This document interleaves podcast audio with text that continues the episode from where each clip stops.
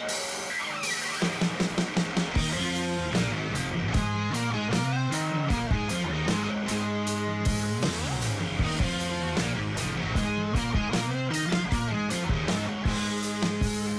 Bienvenidos amigos a esto que es Al Otro Lado del Try. Mi nombre es Juan Felipe Basso Trujillo desde Melbourne, Australia. Conmigo Fernando Díez desde la ciudad de Medellín y hoy con el profe David Orlando Jaramillo Gómez desde Uruguay, director técnico de las Tucanes Seven que están en estos momentos en Uruguay.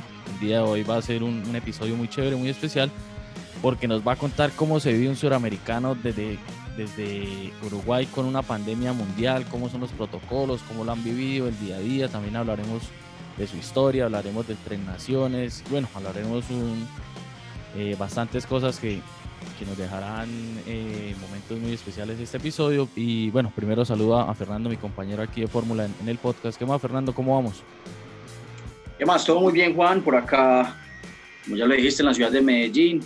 Eh, en el momento, hace un momento estaba haciendo mucho calor, de hecho estaba en camilla, ya abrí las ventanas y está haciendo un frío ni el berraco, pero bueno, eh, acabamos con salud, esperando que, podamos ya entrar como a rugby aquí en Colombia, que es complicado todavía, pero bueno, ahí, ahí vamos y, bueno, muy, con, mucho ánimo de empezar este, este programa porque tenemos un, gran invitado, un personaje del rugby antioqueño, un personaje del rugby colombiano que, con el que podemos aprender bastantes cositas de, por ejemplo, de ese tema, lo que hablabas, de, de cómo se vive un suramericano desde de tras bambalinas o de cómo se está haciendo ahora en pandemia.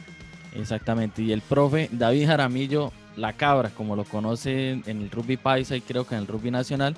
Y para empezar, profe, ¿por qué la cabra? ¿Desde hace cuánto le dicen la cabra? Y cuéntenos toda esa historia y los saludamos y muchas gracias por aceptar la invitación al otro lado del try. No, muchas gracias a ustedes. Eh, yo feliz de, de, poder estar hablando de rugby. Muchas gracias por lo que hacen eh, de difundir más la, pasión y la cultura de, rugby en el país y en el continente. De verdad que creo que estos espacios son muy valiosos.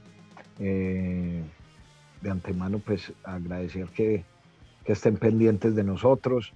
Eh, bueno, Cabra me dicen desde hace mucho, desde que empecé a jugar rugby con el profe Mauro Henao en la Universidad de, Antioquia, en lo que ahora es Gatos. Y bueno, eh, una vez dijo que este man está más loco que una cabra y, sancionado. Ahí ya no hubo forma de escapar. Que cabra a nivel local, regional, nacional y hasta internacional ya es cabra. Ya donde no, hubo forma de escapar. Sí. Ah, bueno. En esos momentos. de hecho. Sí, cuéntanos. De hecho, muchas veces ponen abajo, cuando le ponen uno el nombre de David, Cabra Jaramillo. Sí, ya por eso es más fácil para que los que nos escuchan ahí en Colombia y, quizá en, otros países lo reconozcan más fácil de quién es, porque a veces sí, David Jaramillo, pero quién es, pero cuando, ah, no, la cabra. ¿Quién es? Sí, ya, ya saben quién es. Le escriben a uno, pero, pero ¿por qué va David Jaramillo y no a usted, cabra? No entiendo. es que es que es muy, es muy simpático, porque bueno, me imagino que en todo en todas partes del mundo, pues obviamente se ponen el remoquete, pues que decimos acá en Antioquia, o, el, apodo. Y, y en, en, gatos, por ejemplo, tienen unos apodos muy... De hecho, hay varios burros, está el manotas, eh, tienen un, tienen un, un prontuario de, de, apodos bien bacán, y entre esos está la cabra. Y profe, ya conozcamos un poco más de su historia. ¿Desde hace cuánto es entrenador y cómo, cómo empezó este camino para forjarse todo eso que ha llegado hasta donde está en este momento? Bueno, yo pues, siempre tuve como una un, un, gusto especial por, por, compartir pues como el conocimiento. Yo primero jugaba balonmano, digamos de la mano de un profesor que teníamos ahí en el INEM eh, nos ayudó a sacar como unos semilleros de balonmano y él nos enseñaba como a entrenar niños. Y ya cuando yo salí del colegio, empecé la universidad, que empecé en rugby, eh, pues salió el proyecto RUCA en 2004, tuvimos un primer acercamiento yendo a los colegios y el profe Mauro y Lorán Palau nos dieron como unos cursos y ahí empezamos a entrenar. Bueno, le fui cogiendo mucha pasión a eso y ya después como de, varios tiempos de jugar y, retirarme me dediqué 100% a, a, ser entrenador y la verdad me apasiona demasiado. es, una forma de vibrar en el rugby de manera diferente. ¿Y como jugador qué tal?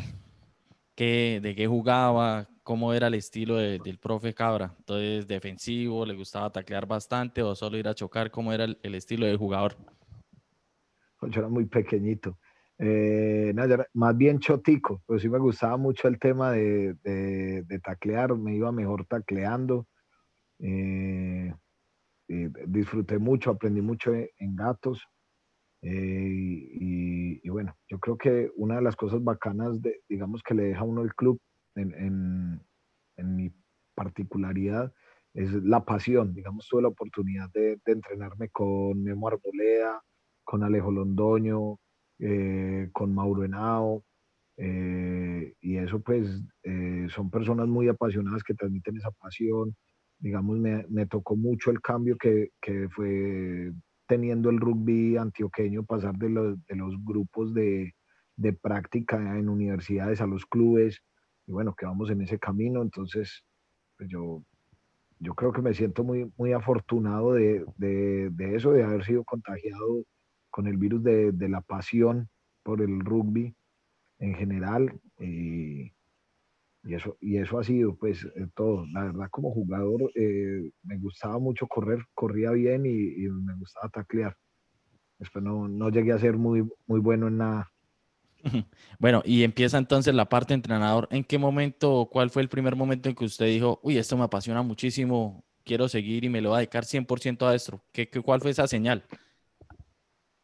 No, a mí me gustaba mucho entrenar los pelados del INEM y yo creo que cuando empezamos a tener competencias juveniles a mí me empezó a, animar más y empezar a entender el juego y empezaron a salir eh, pelados calidosos y empezaban a, progresar y cuando empezaron el tema de las elecciones, que ya eran entrenamientos más serios, eh, yo creo que en 2007, entre 2006 y 2007 que empiezan las elecciones juveniles eh, de Antioquia, a mí ya me empieza a picar el bicho como muy en serio del tema. En 2008 eh, me llevan como asistente del profe Mauro Henao a un suramericano en Brasil y ahí ya dije, no, eso es lo mío, yo no, yo no quiero dejar de hacer esto nunca.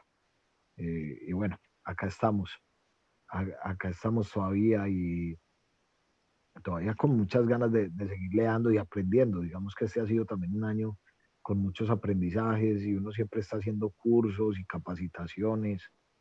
Eso no, no para, digamos que es lo que me parece muy bacano de ser entrenador, es que hay que estarse renovando continuamente. Eh, y eso es, hace que sea muy dinámico.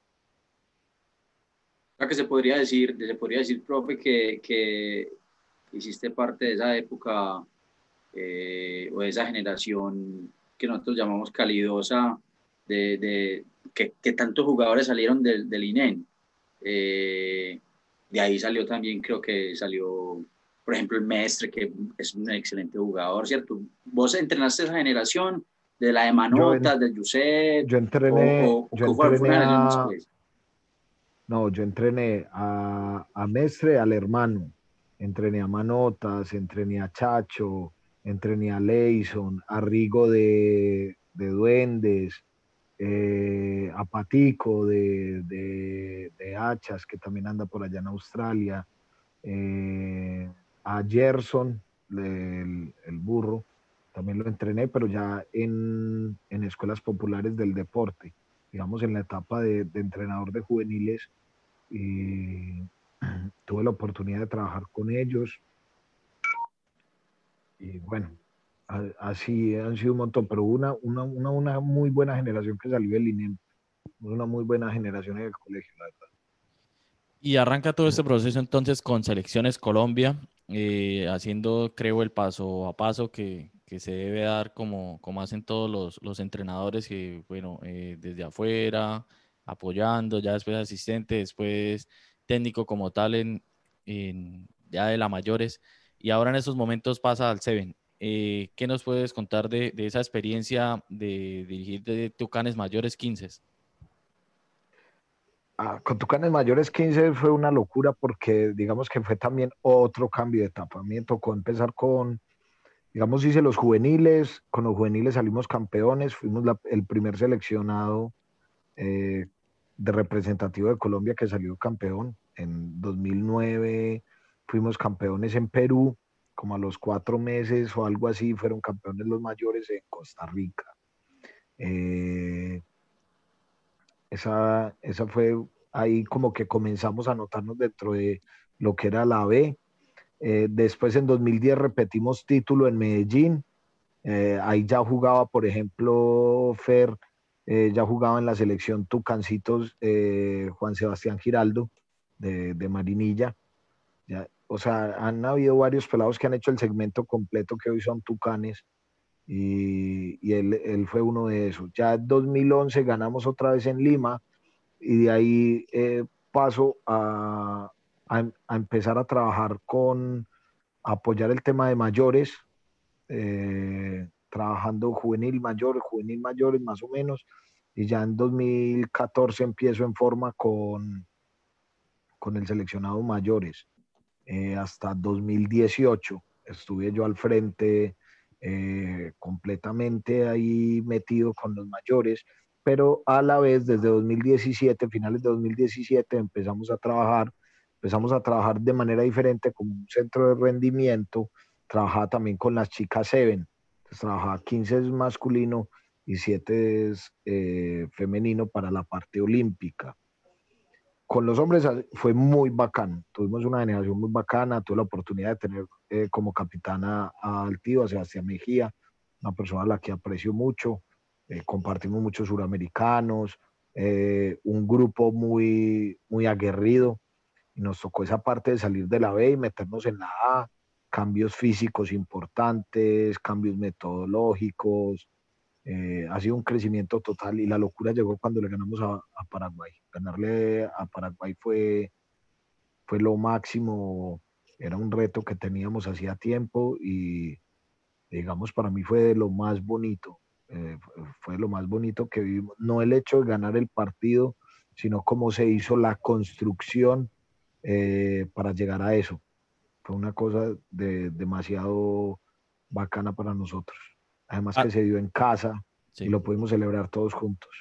Para, para todo este proceso que nos está contando aquí el profe, creería yo que, eh, bueno, sí, el, el suramericano juvenil de 2011, el que ganan en Lima, muchos de esos jugadores que estaban en ese proceso hoy son los Tucanes. O sea, creo yo que todo ese proceso inicia casi desde ahí.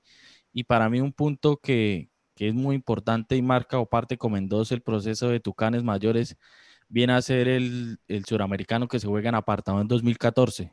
¿Cierto, profe? ¿Cómo, ¿Cómo fue esa experiencia? Y creo yo que de ahí parte un poco lo que es, bueno, eh, mostraron la superioridad que, que había en el suramericano B y ya como ese puntapié que Colombia empieza a aparecer a nivel suramericano y pida pista para entrar al, al, al nivel superior, al nivel A.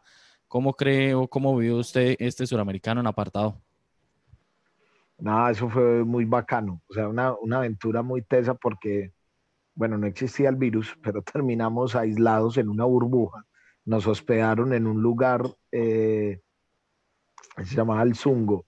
Eh, el Zungo era como un, centro vacacional, pues tenía unas cabañas más alejadas y allá nos metieron. Entonces eh, fue bastante divertido. Primera vez teníamos una concentración tan larga y de esa manera. Eh, no, fue muy divertido con los muchachos. Y también fue como la primera vez que, que, que pudimos imponer el juego eh, de manera fuerte y, mostrar de cómo nos veníamos preparando de bien. Habíamos trabajado muy fuerte el tema físico, entonces arrasamos en el scrum, metíamos mol fuertísimo.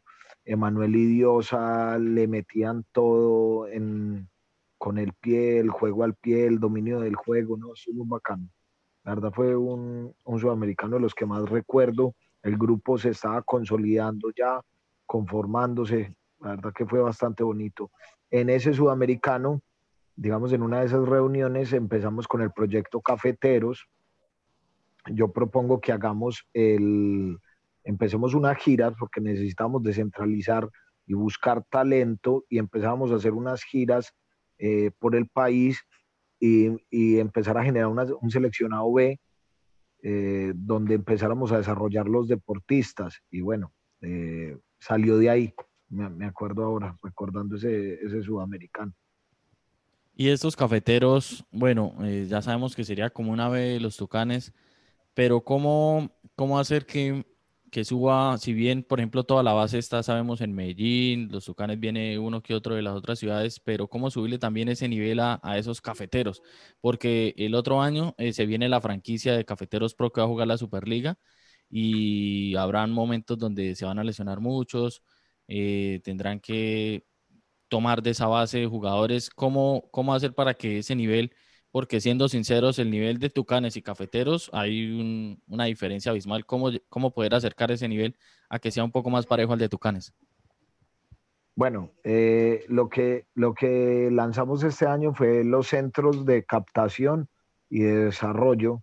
Entonces lo que tenemos es en, en cada región, vamos a tener como un satélite de, de la federación eh, trabajando con los mismos lineamientos que se trabajan todas las elecciones, buscando unas características específicas y haciendo trabajos enfocados eh, con la captación de talento para direccionarla al rendimiento. Entonces, pues eh, digamos que es una adaptación de lo que se está haciendo ahora en todo el mundo con el tema de las academias eh, y centros de rendimiento, que también lo tiene Argentina. Y, y, con esa adaptación esperamos que eso empiece a darnos frutos y cada vez tener más talento de otras regiones en, en corto y mediano plazo. Pero sobre todo a largo plazo creo que es donde eso se va a hacer más notable y, y donde pues esperamos tener muchos más deportistas de calidad de todo el país. Yo, yo creo, profe, que igual, o sea, lo que decías que era más a largo plazo, porque pues eh, sabemos y por, por, información pues de la federación y todo lo que nos han venido comentando de, de, de Cafeteros Pro, eh, obviamente va a tener una base muy sólida de Tucanes, van a tener algunos jugadores extranjeros como, como, han, como han anunciado y, y creo que de pronto entonces eh, va a ser más la base entonces desde, desde Tucanes y no tanto de estos centros de, de rendimiento que están, como decís, satélites eh, o regados por el país, centro, norte, sur. Eh, va a haber una base más sólida desde Tucanes y no tanto desde, de Cafeteros, ¿cierto? Porque apenas estaría pues, comenzando este, desde este año y, y, Cafeteros pues, ya empieza el otro. Sí, la idea es que, eh, digamos, ese cafeteros cada vez sean personas más jóvenes y sean los casi un seleccionado menor de 20 que vaya llegando ahí para tener algunos otros fogueos y competencias, pero digamos que es que el, vamos a empezar a vivir un fenómeno diferente del fenómeno del rugby profesional. Entonces, por ejemplo, esta tarde leía yo un, un artículo, no recuerdo, que qué vergüenza no recordar eh, quién lo había escrito, porque siempre es bueno dar eh, ese dato. Hablaban del fenómeno este de Chocobar de Rufino, y hablaban de que por por primera vez en mucho tiempo, habían chicos que estaban llegando a los Pumas eh, sin jugar en la primera del club. mira que eh, es un fenómeno del profesionalismo eh, que para mí no está mal porque es un chico que se ha formado en, los centros, en Pumitas, en los centros de formación de Argentina. Los CLAR, que llaman. Ah, sí, creo que ahora les cambiaron el nombre, ellos han cambiado el nombre este varias veces. Me parece que es, bastante interesante y creo que hacia allá va a llegar a, pasarnos en algún momento, que hayan jugadores que, de pronto no, no estén tan viejos y ya puedan llegar al profesionalismo y, y se hayan forjado de una manera más direccionada al rugby profesional. Y profe, eh, bueno, ya que estamos hablando del profesionalismo en Colombia, que se viene la, franquicia de Cafeteros Pro, eh, en unos episodios anteriores debatíamos con, con Fernando, con Manotas quizá, eh, la inclusión de jugadores internacionales y de otros países a esta franquicia. para usted, ¿qué posiciones o sí, qué, qué tipo de jugador le beneficiaría mucho a la franquicia para darle esa experiencia? Por ejemplo, nosotros o yo hablaba de que se necesitaban por ahí algunos pilares con esas mañas para que fueran a enseñar el rugby colombiano, quizá una apertura también con otra visión de juego. ¿Qué posiciones cree usted que debería reforzarse esa franquicia de Cafeteros Pro para que le pueda dar también ese, toda esa experiencia y se la pueda aportar al rugby colombiano estos jugadores tan jóvenes que van a afrontar esta competencia? Yo, yo estaría, pues no estoy muy lejano de lo que vos estás diciendo ahí. Eh, creo que primera línea siempre va a ser una opción tener. Eh, no sé si saben el dato. Eh, después de las aperturas, la posición mejor pagada del rugby profesional son los número 3. Mm, después es el número 4, los, los segunda línea número 4. Entonces yo, yo estaría por porque necesitamos tener eh, algún apoyo en la primera línea, una apertura de, de otra, otro nivel diferente nos aportaría mucho la velocidad del juego, creo que aportaría todo. Creería que otro, otro win también de nivel y, un centro de, de, nivel internacional también sería muy, muy interesante tener para, para apoyar ese, ese equipo. Sí, por ejemplo, eso es algo que vimos con el, con el muchacho que referenciaban ahorita de Chocobares, que ya viene con un prototipo de centro internacional, eh, que mide 1,90, que físicamente se le puede parar a cualquier centro internacional de cualquier otro seleccionado, y eso da el, siguiente, eh, le da más calidad y más, eh, asegura más el, el juego en los centros, que era lo que quizá le faltaba un poco a los Pumas, que si bien tenían centros buenos, pero llegaban centros, por ejemplo, un Tuilagi, un Manonu, y les pasaban por encima porque físicamente quizá les faltaba algo y eso es lo que está aportando este muchacho Chocobares, para ya empezar a hablar de tres naciones. Lo que pasa es que eso no se hace, eso no es una coincidencia, eso Argentina viene trabajando hace mucho, nosotros en Colombia tuvimos la oportunidad de tener varias veces a Pancho Rubio, que fue uno de los ideólogos de, de todo lo que fue el plan de alto rendimiento de, de Argentina eh, también estuvo ahí Huevo Urcade metido. Eh, recuerden esos, esos Pampas que estuvieron jugando en Sudáfrica. Cuando uno empieza a trabajar en los centros, sucede exactamente como vos decís, que uno identifica en qué posiciones necesita un refuerzo. Lo que pasa es que eso se hace con tiempo. El buscar centros, Argentina lo debe saber hace mucho rato, pero apenas le van llegando, eso no, no aparecen, pues, o sea, no es que uno saca un clasificado y le llegan ya listos. Eso hay que trabajarlo, hay que buscarlo, hay que capacitar los entrenadores que trabajan con ellos. De hecho, el entrenador de ellos, él estaba en el centro eh, que está en Rosario, y Nicolás Galatro, eh, un gran amigo, estuvo trabajando con él. De hecho, estamos hablando después del partido, le, le estaba felicitando. Nicolás Galatro jugó de flanker en Olivo, si no estoy mal, en Duende sí o sí. Y tremendo. Era un, un monstruo tacleando. Le decía yo, mira que aprendió a taclear el, el chico este. Me decía, algo, algo se le pegó. Y, y, es eso.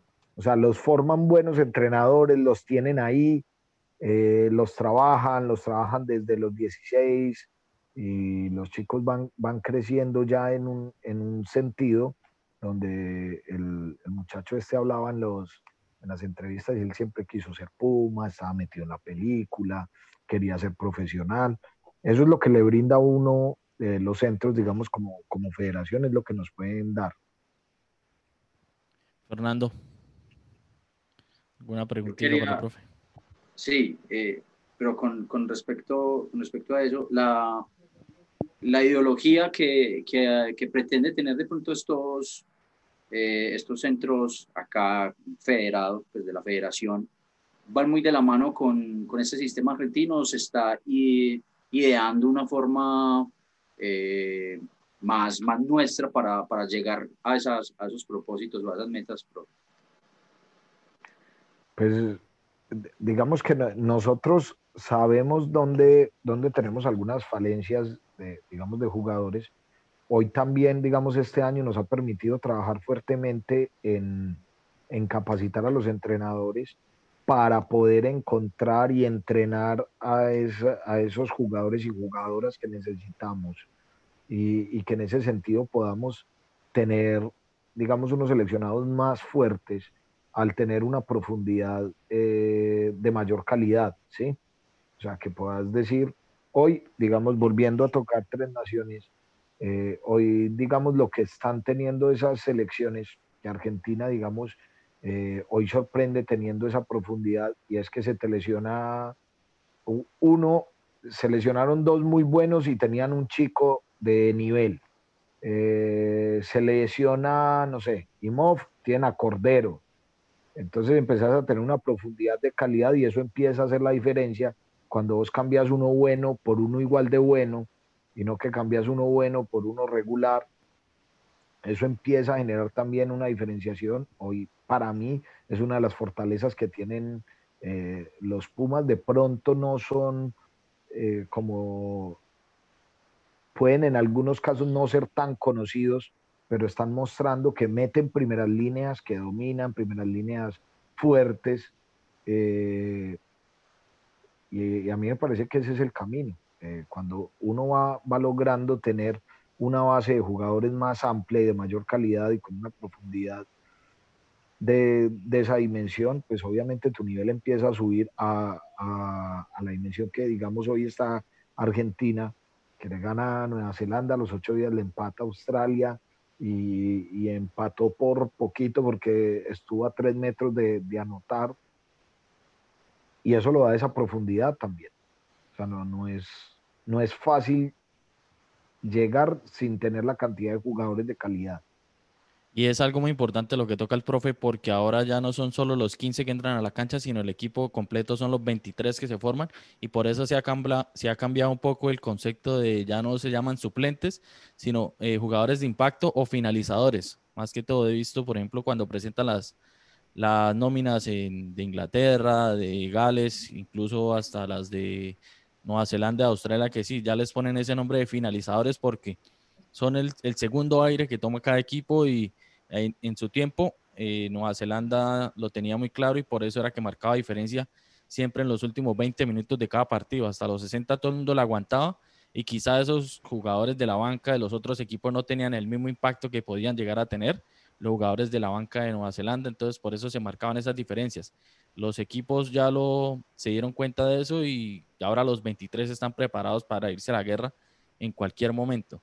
Y hablando de, de todo esto del Tres Naciones, bueno, se le ganó los Pumas a Nueva Zelanda, se le empata a Australia, se viene un partido donde Nueva Zelanda viene con una semana de descanso y los Pumas, digamos, con dos partidos con alto contacto, están varios lesionados.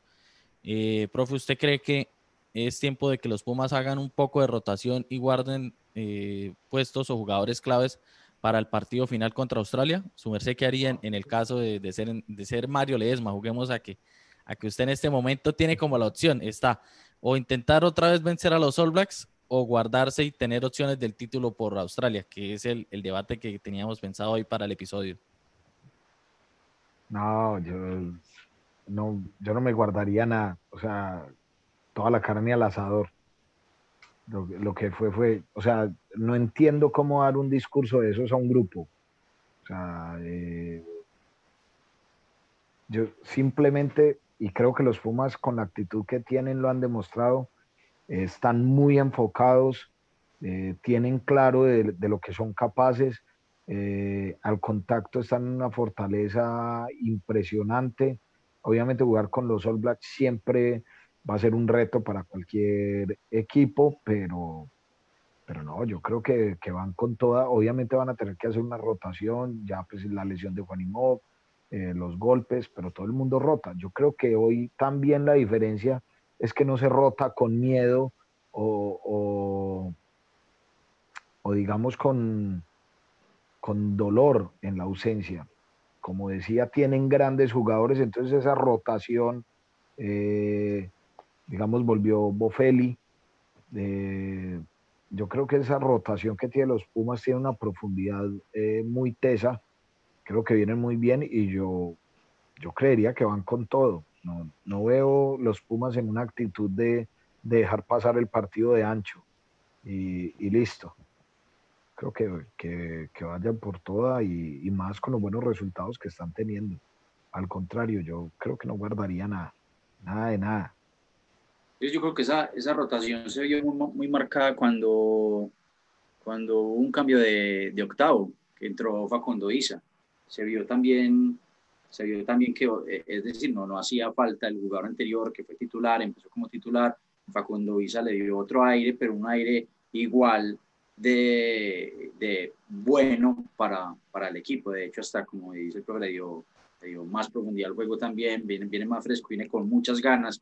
Y, y Facundo Isa también, por ejemplo, mostró, mostró eso que, que decía la cabra, la, eh, que ya no tienen miedo a la rotación, sino que tienen jugadores de igual, en igual condiciones, todos son buenos, entonces se espera que todos, todos den un, buen rendimiento en, en, el partido. Ese partido con Nueva Zelanda, eso van, van yo creo que va a haber chispas, van a sacar chispas, por ahí estuve leyendo unas declaraciones de Ian Foster eh, con respecto al sistema de cómo afrontar un, un equipo, según él, con muy buen nivel, en palabras pues, de él, que muy buen nivel, pero que cómo afrontar un sistema de juego donde, donde es como, es más participativo la, distracción, el que te ponen la mano en la cabeza, que te, que te envuelven como en una situación de desconcentración.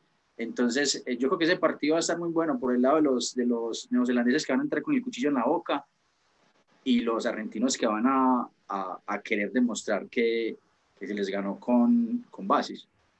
Es que era muy chistoso porque el entrenador de Nueva Zelanda quejándose de que los Pumas los estaban provocando, que en todo momento, pero no mira, y tienen a un Dan Colts que es a buscarle pelea a todo el mundo, un Aaron Smith que se la pasa hablándole a todos los árbitros y celebrando cualquier cosa, un no con, un penal, y varios jugadores que son provocadores y, o sea, era muy chistoso ellos quejándose que ahora que los Pumas los distraían mucho y, no, no, mira hacia adentro su, su, propio equipo, ¿sí o no, profe?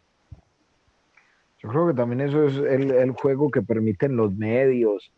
Eh, hay entrenadores que, que utilizan mucho eso también para generar, para quitarse presión, para ponerle presión a los referees, para sacarse del foco.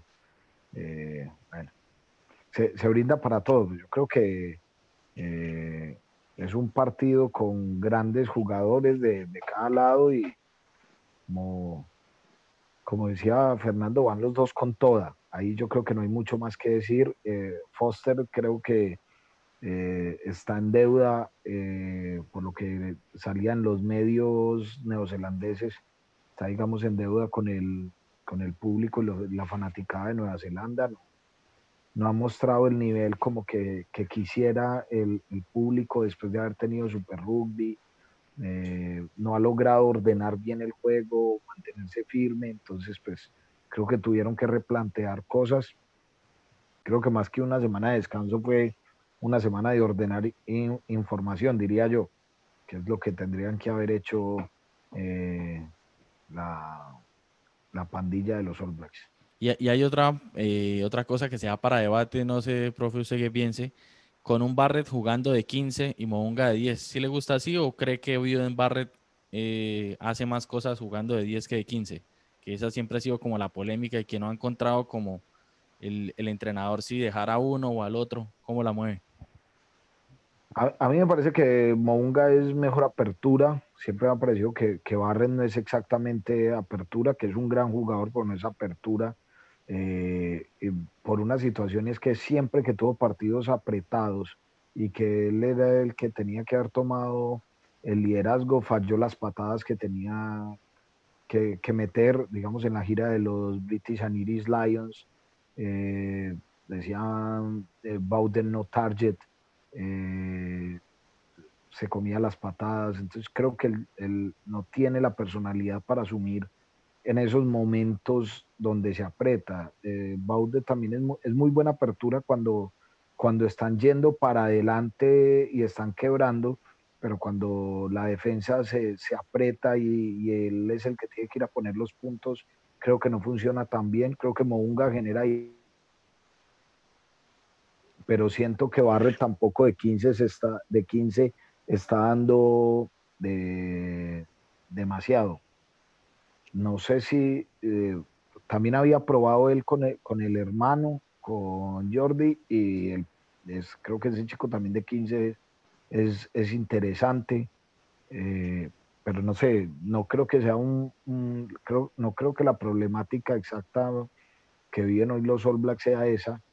Digamos que hace rato no logra eh, generar mini unidades que tengan acción conjunta lo, hablaba alguna vez, me, preguntaba qué opinaba de lo que había pasado con los All en el Mundial.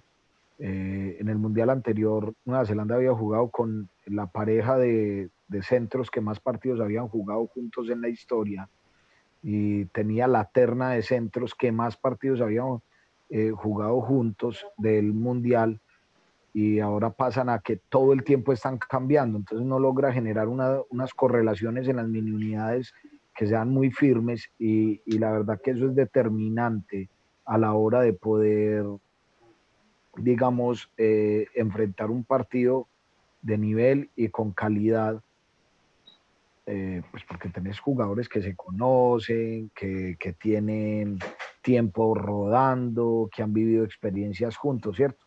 creo que esa es la problemática que, que viven hoy los All Blacks y es que no, no, hay, no hay una pareja 9-10 que lleven muchos partidos juntos, no hay una primera línea eh, firme que uno diga, bueno, no, esta primera línea ha iniciado tantos partidos juntos.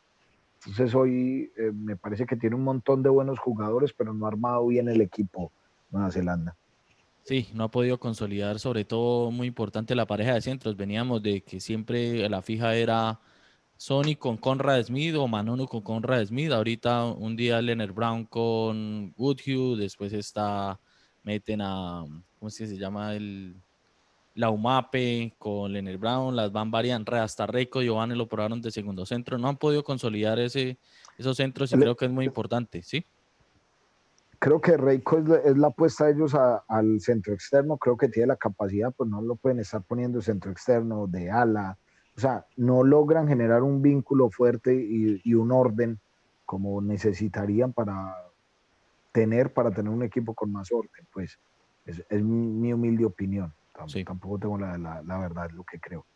Sí, pero al, no sé, un Reiko Giovanni pensando, venían acostumbrados de un Conrad Smith que era un segundo centro que si bien no era muy potente, pero era muy eh, acondicionado al sistema de que en defensa era buenísimo, daba juego de segundo centro, creaba espacios, era muy inteligente jugando y ahora apostar por un segundo centro que sea potente y rápido les cambió un poco el esquema y es donde creo no se han podido adaptar. Fernando también eh, la otra vez nos comentaba de que estaba, bueno, Leonard Brown con Goodhue, que era eh, Goodhue, a atacar espacios y jugar a los float, que lo hace muy bien en Crusaders, pero los All Blacks como que no se le da, le hace falta. Eh, Fernando, ¿cuál tiene otro por ahí en el radar? No, estaba pensando precisamente en esos dos, en Goodhue, que me parece que me parece un jugador que es de muy bajo pues que maneja un muy bajo perfil que rinde en, en, los partidos, pero yo también me voy por el lado de, la cara en cuanto a que no, no, los All Blacks no están generando o no están permitiendo generar a, los jugadores una conexión con el puesto. Entonces eh, se genera ese, ese desorden, ese, ese, desorden pues prácticamente interno que se, se, refleja obviamente, se refleja en el, en el juego. No, estaba pensando en esos dos y estaba pensando en Giovanni, pero Ivane pues me parece que pues, jugó, jugó casi toda la temporada eh, del Super Rugby Aotearoa de, de, de segundo centro, sí. Eh, entonces se supone que debe estar mucho más acoplado. Obviamente es complicado pues por, por la, la conexión de pronto que tengan ellos en, cuanto, en cuanto a su sistema. Eh, pero no, estaba pensando en esos, en esos jugadores. Lo que pasa es que es, es bien complicado. Yo creo que un cambio de entrenador también conlleva no sé, eh, nos sacará la duda la cara que lleva tantos años de entrenador.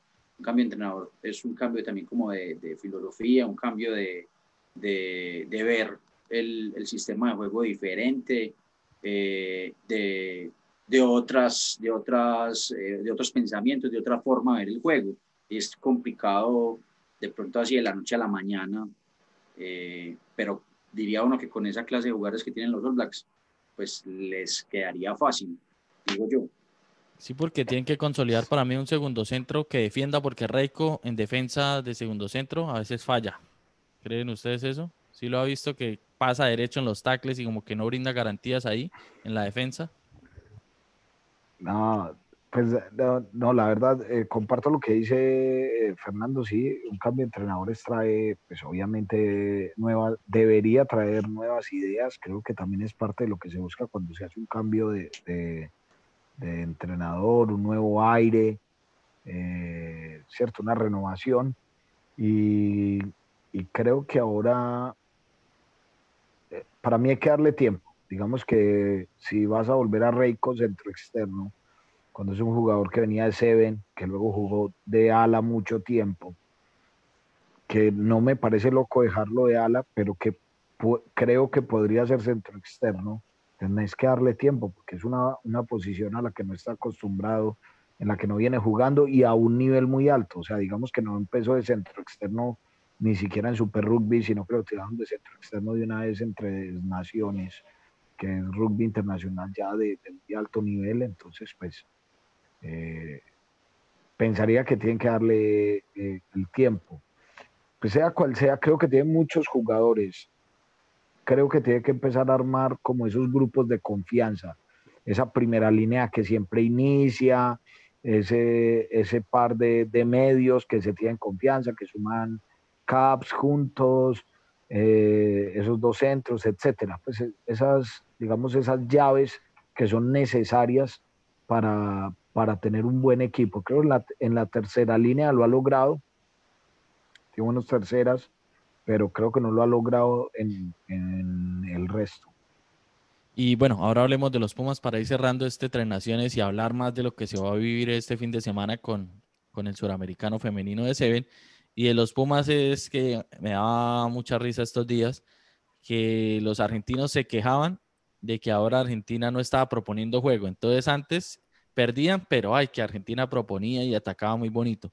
Y estos dos partidos que apunta, la defensa ha sido el, el pilar para, para estos resultados de ganarle a, los All Blacks y empatarle a los Wallabies. Y ahora se quejan de que hay que entonces que porque no proponían en ataque, que se están volviendo muy defensivos y no sé que ellos no están conformes con ese esquema, pero nosotros que ya lo vemos desde otro lugar, sin, bueno, eh, sin esa pasionalidad quizá con lo que ellos lo viven, vemos que Argentina y los Pumas están volviendo a esas raíces que los llevaron a ser tremendo equipo en 2017, que era la defensa férrea y un pack de forwards que imponía desde el scrum y desde el mall. El profe, ¿cómo, cómo ve estos Pumas de ahora y qué cree que, que podían mejorarle un poco más para imprimirle esa falta de o, lo que les falta un poquitico más en ataque? No, yo, yo no me atrevería, digamos, a, a compartir esos juicios. A mí me parece que están jugando espectacular, un equipo sí. Eh, viene de ganarle a los Solver, o sea... Son los mismos eh, argentinos que se quejan de que ahora ya no ataca el equipo que solo defiende. Ellos mismos... Sí, no sé, siempre, siempre hay... siempre hay personas opinando, personas que están insatisfechas. Para mí, eh, salieron con toda, lo decían estos días Diego Albanese, si nos hubieran dicho hace 20 días que los All Blacks iban a perder con los Pumas y que los Pumas después de ganarle a los All Blacks además le iban a empatar a Australia, ¿quién lo hubiera firmado? Nadie, ¿cierto? Entonces, creo que hoy eh, salir a decir que les falta o que no, eh, no sé, creo que, he salido de, de contexto porque creo que el equipo hizo un gran esfuerzo, hizo un gran partido, eh, aprovechó el momento y, ganó. Y, pues ahí no hay mucho más que decir. Eh, obviamente pues siempre habrán cosas a, mejorar. Yo me imagino que, obviamente, eh, digamos, hubo unos lineouts por ahí que no le salieron bien en el partido con Australia, cuando, no hace cuando Argentina siempre ha sido un equipo con buen lineout entonces, pues eh, estarán trabajando en la semana. Lo que pasa es que es un nivel muy exigente.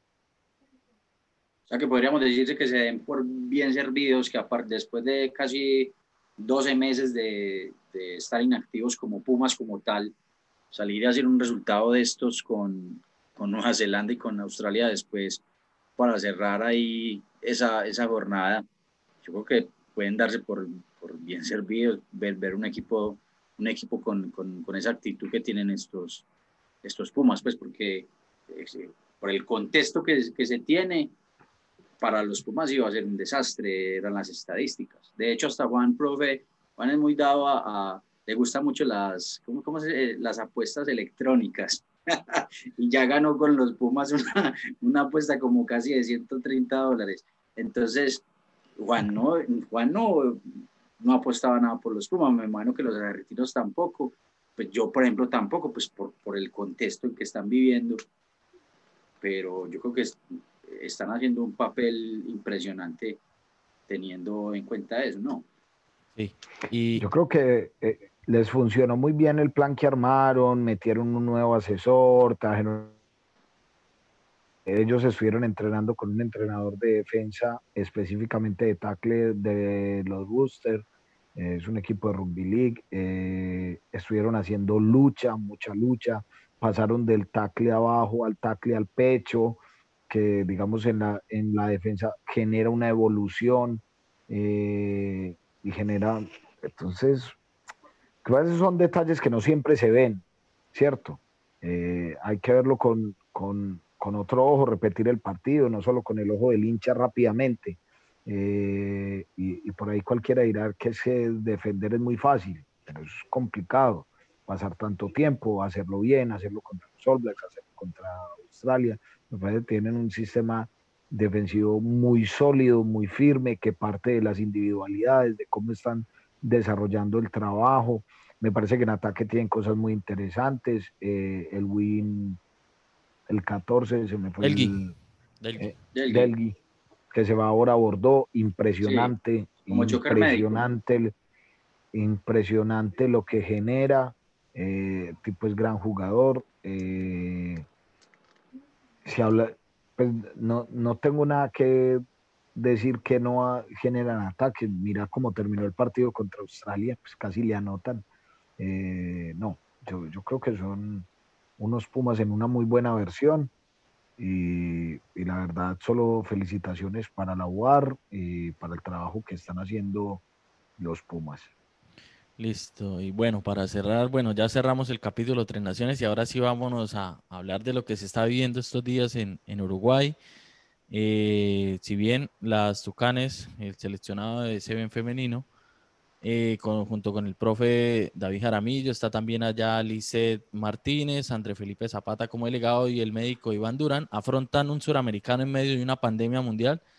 Profe, cuéntenos cómo ha sido todo este proceso, los protocolos, para que los colombianos que escuchan este podcast y, en otros países sepan cómo es un suramericano en estos momentos eh, medio de una pandemia en cuanto a volar, que están en los hoteles, como nos comentaba ahorita extra micrófonos, prácticamente van a la cancha, vuelven, no pueden tener contacto con nadie más, eh, que ha sido complicado desde la parte mental, cómo mantienen motivadas a las muchachas. Hablemos de, todo esto que se ha vivido estos días. Bueno, eh, solamente una cosa para aclarar del cuerpo técnico. El doctor se llama Aibar, como Aibar de Bonles. Es, un personaje. Viendo aquí eso, pues estaba mirando aquí la, aquí les vamos a mostrar cuando vean el video la, la planilla general que vota Federación, entonces estábamos de ahí los datos. El, el, cambiaron, de, cambiaron de médico, Juan, cambiaron de médico y ya. No, siempre pasa eso. Yo también pensaba que era Iván cuando llegó, ¿no? Yo soy Aibar de Bonles. y bueno, Ahí vamos con el médico, ¿no? Gran, gran persona, médico del Comité Olímpico colombiano, eh, con mucha experiencia. Es el, el médico del grupo de gimnasia de, Colombia, de Yusimar, que es una insignia del país. Eh, pues, un orgullo poder viajar con personal tan, tan distinguido, pues, de, de tanta capacidad. Obviamente Liz y, y Andrés como manager, muy contento, creo que es un gran grupo de trabajo.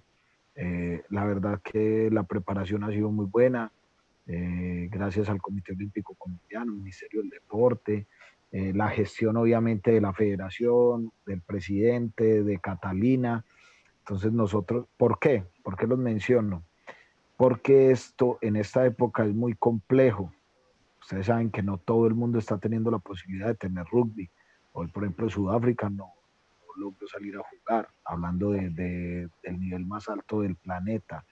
Nosotros, eh, hecho esfuerzo con muchas gestiones y gracias al apoyo de estos institutos, y hacerlo de la manera adecuada. Digamos que tuvimos la posibilidad de tener eh, una buena burbuja en Colombia, tener exámenes, saber que el equipo estaba sano y en eso juega y es muy importante, digamos, como las ganas y la entrega del equipo, porque hay que cuidarse antes. Entonces, como que vos haces una mini burbuja en tu casa antes para evitar a toda costa tener esos, esos contactos, para no tener contagios, te hacen el examen y entras a la primera burbuja.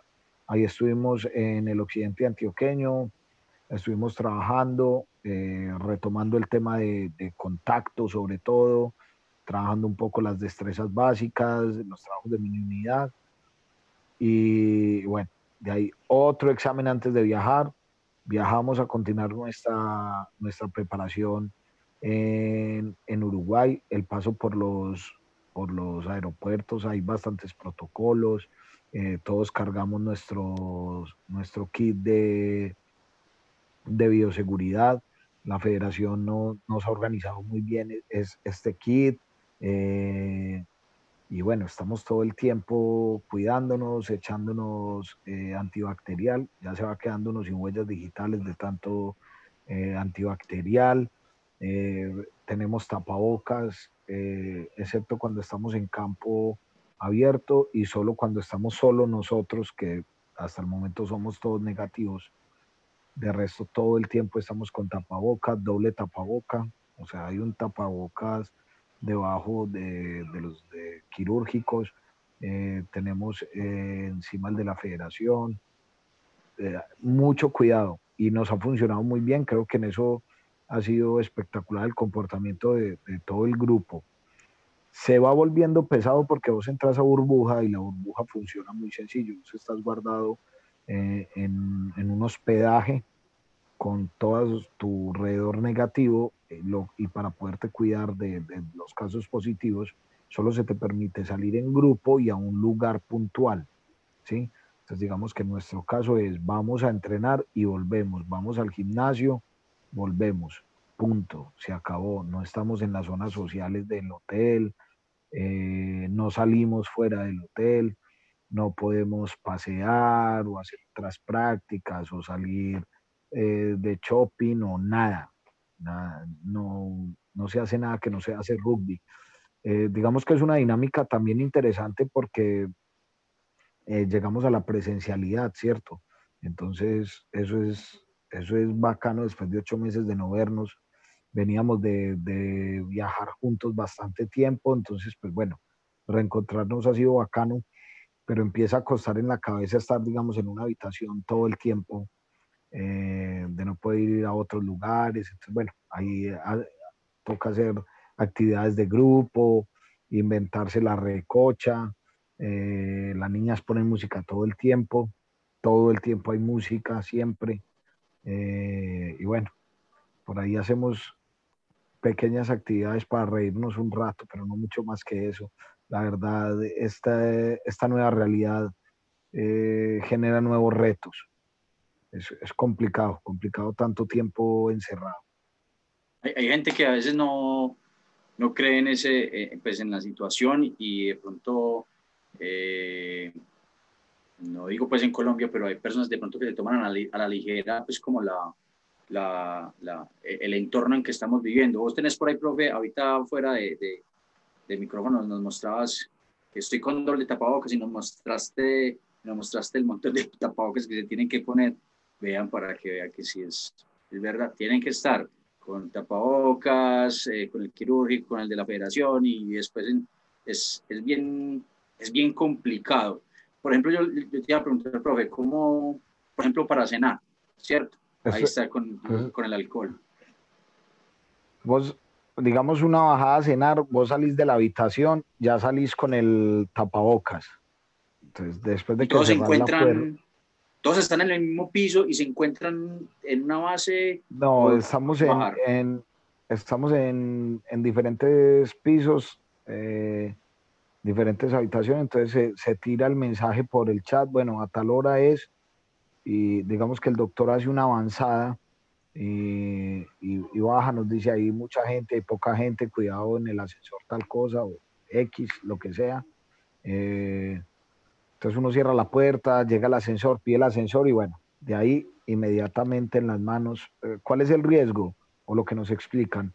Eh, uno de los riesgos de contagio que existe es pasarse la mano por los ojos o por las mucosas eh, pues después de haber tocado el virus. Entonces, pues digamos que siempre se intenta tener las manos limpias en ese sentido. Entonces, pues usar el ascensor, cerrar la puerta, etcétera, genera un riesgo, entonces te, te aseas Llegas al, al, tema comedor que ha sido previamente aseado por los trabajadores del hotel que están siendo chequeados constantemente, que no vayan a tener el virus y que están también protegidos. Eh, uno llega y ahí otra vez o con el spray o con pañitos uno limpia pues, el lugar donde se va a hacer.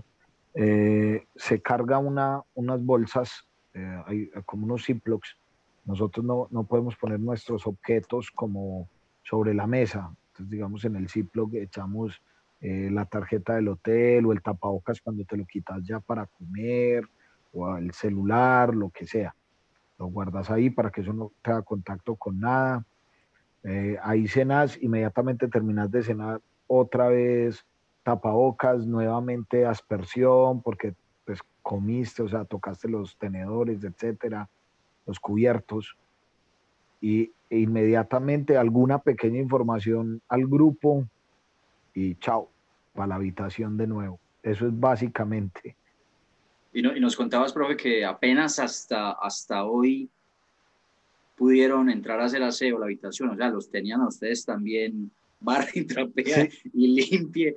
Muy berraco. Ah, sí, porque digamos que eh, se cumplían como los días de, de cuarentena, entonces te ponen un sello de, bioseguridad en la puerta donde, y tiene la fecha de, que ingresaste a esa habitación. Entonces hasta que no se cumplen ciertos días y que saliste negativo en una prueba, no ingresa personal por el riesgo eh, biológico que, se genera para el personal. Entonces pues hasta hoy vinieron a, a ayudarnos un poco acá, entonces ahí nos tenían, entonces nos tocaban la puerta y nos dejaban ahí las toallas, los jabones, los champús, las sábanas, lo que uno necesitara, pero no ingresaba personal a la, habitación.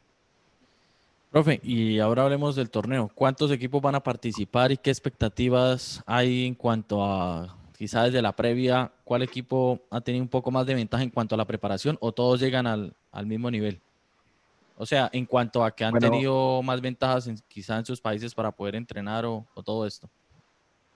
Bueno, acá somos ocho países los que vamos a participar. Eh, sí, Brasil tuvo la posibilidad de empezarse a entrenar antes. Eh, entiendo que Uruguay también.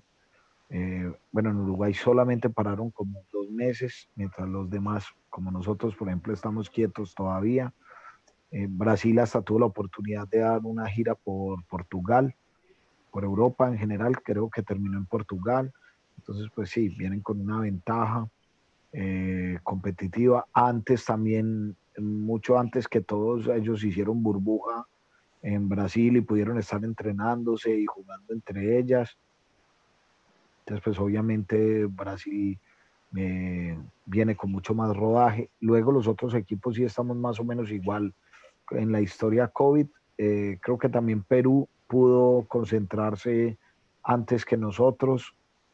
Y bueno, no, la expectativa es testearnos, ver cómo estamos después de, este parón tan largo y, obviamente a dar lo mejor, con mucho cuidado.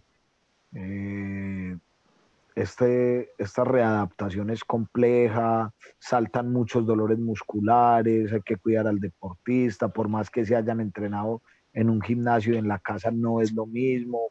Haces una sesión de contacto y, saltan dolores musculares en la, en la parte de, los hombros, una, una desadaptación muy, muy alta.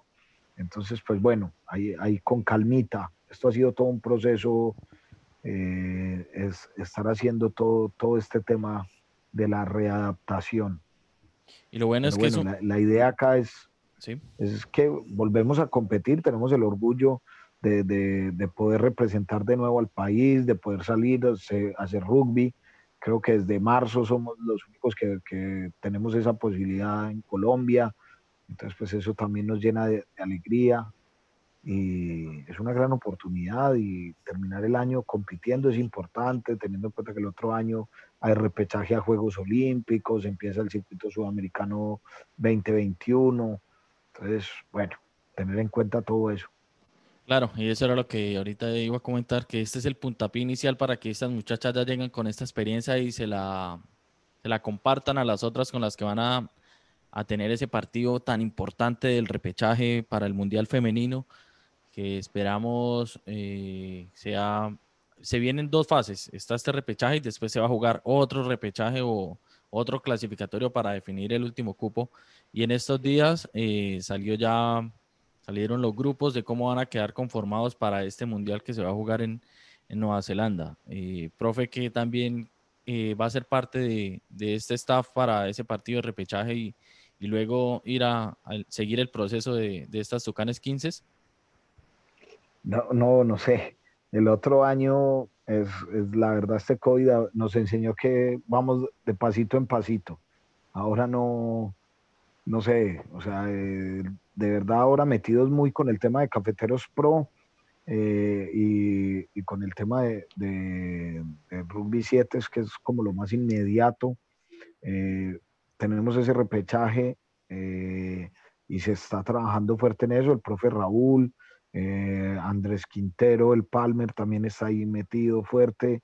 Entonces, bueno, lo que pasa es que también hablando, ahora hablábamos de las etapas que me ha tocado vivir, ahora estoy viviendo una etapa muy bacana de que va llegando mucha gente cualificada a apoyar el proceso. En un momento éramos dos, tres, yendo a lo uno, a lo otro, y, eso es un desgaste y, no genera, eh, digamos, garantías para los grupos. Eh, hoy tenemos a Sebastián Mejía, a Dios, a Palmer como entrenadores, eso nos da a nosotros una, posibilidad de tener mejores y mayor número de entrenadores en, todos los grupos. Entonces, digamos que hoy no, no creo que esté en ese staff.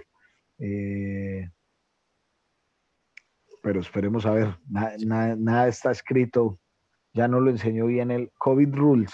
Sí, y es importante lo que, lo que nos comenta aquí el profe para ir cerrando, que ya muchos jugadores que están aportando su experiencia desde lo que vivieron con la camiseta de Tucanes, ahora la tratan de compartir con esas nuevas generaciones que van llegando a, estos equipos y, eso es muy importante que van con la experiencia de entrenadores que vienen con todo ese proceso, más los jugadores que ahora se suman a aportar desde lo técnico también y, y ese es ese salto de calidad que vamos dando paso a paso con el rugby colombiano. Y Fernando, ya para ir cerrando algo más para decirle al profe y, terminar de, complementar este episodio? No, ya para ir terminando, agradecerle mucho a, la cabra.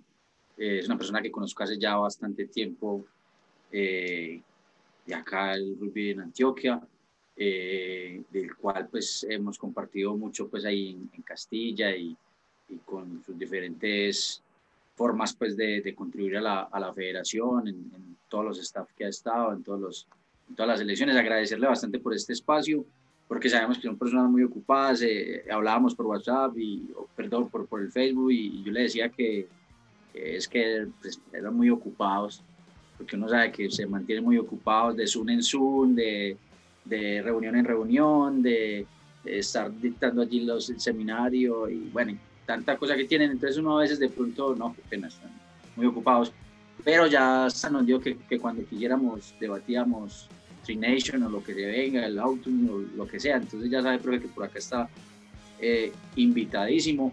Eh, aquí nos gusta hablar mucho de rugby, de cosas que, que pasan en Colombia, que pasan internacionalmente. No, agradecerle por el tiempo, obviamente, eh, que nos decías también que es como estar como si, como si fueras un preso político.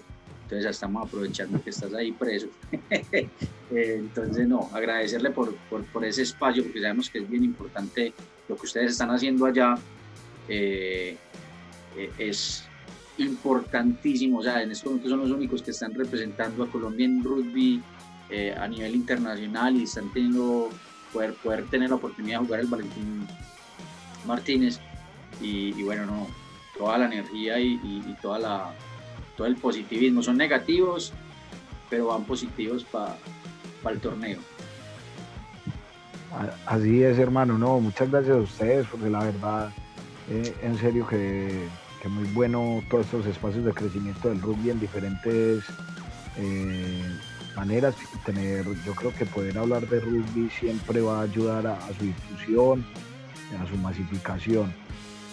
Acá, hermano, no, con la mejor de las energías, a meterle garra a esto, a ver cómo nos va, a meterle ganas y bueno, después del torneo hablamos y les cuento cómo nos fue. Muchas gracias de nuevo por la invitación. A usted, profe, por compartir con nosotros este espacio y como dijo ya Fernando, invitadísimo a que sea ya que hablemos después del suramericano, también podemos hablar de tres naciones, a ver cómo termina el torneo, se viene mucho rugby también en el 2021 y los micrófonos abiertos aquí para, para que nos acompañen. Muchísimas gracias. Ah, muchísimas gracias a ustedes. Bueno, esto fue un episodio al otro lado del try con Fernando de Medellín, el profe David Jaramillo La Cabra desde Uruguay y aquí desde Melbourne, Australia. Un abrazo de try para todos y esto fue al otro lado del try.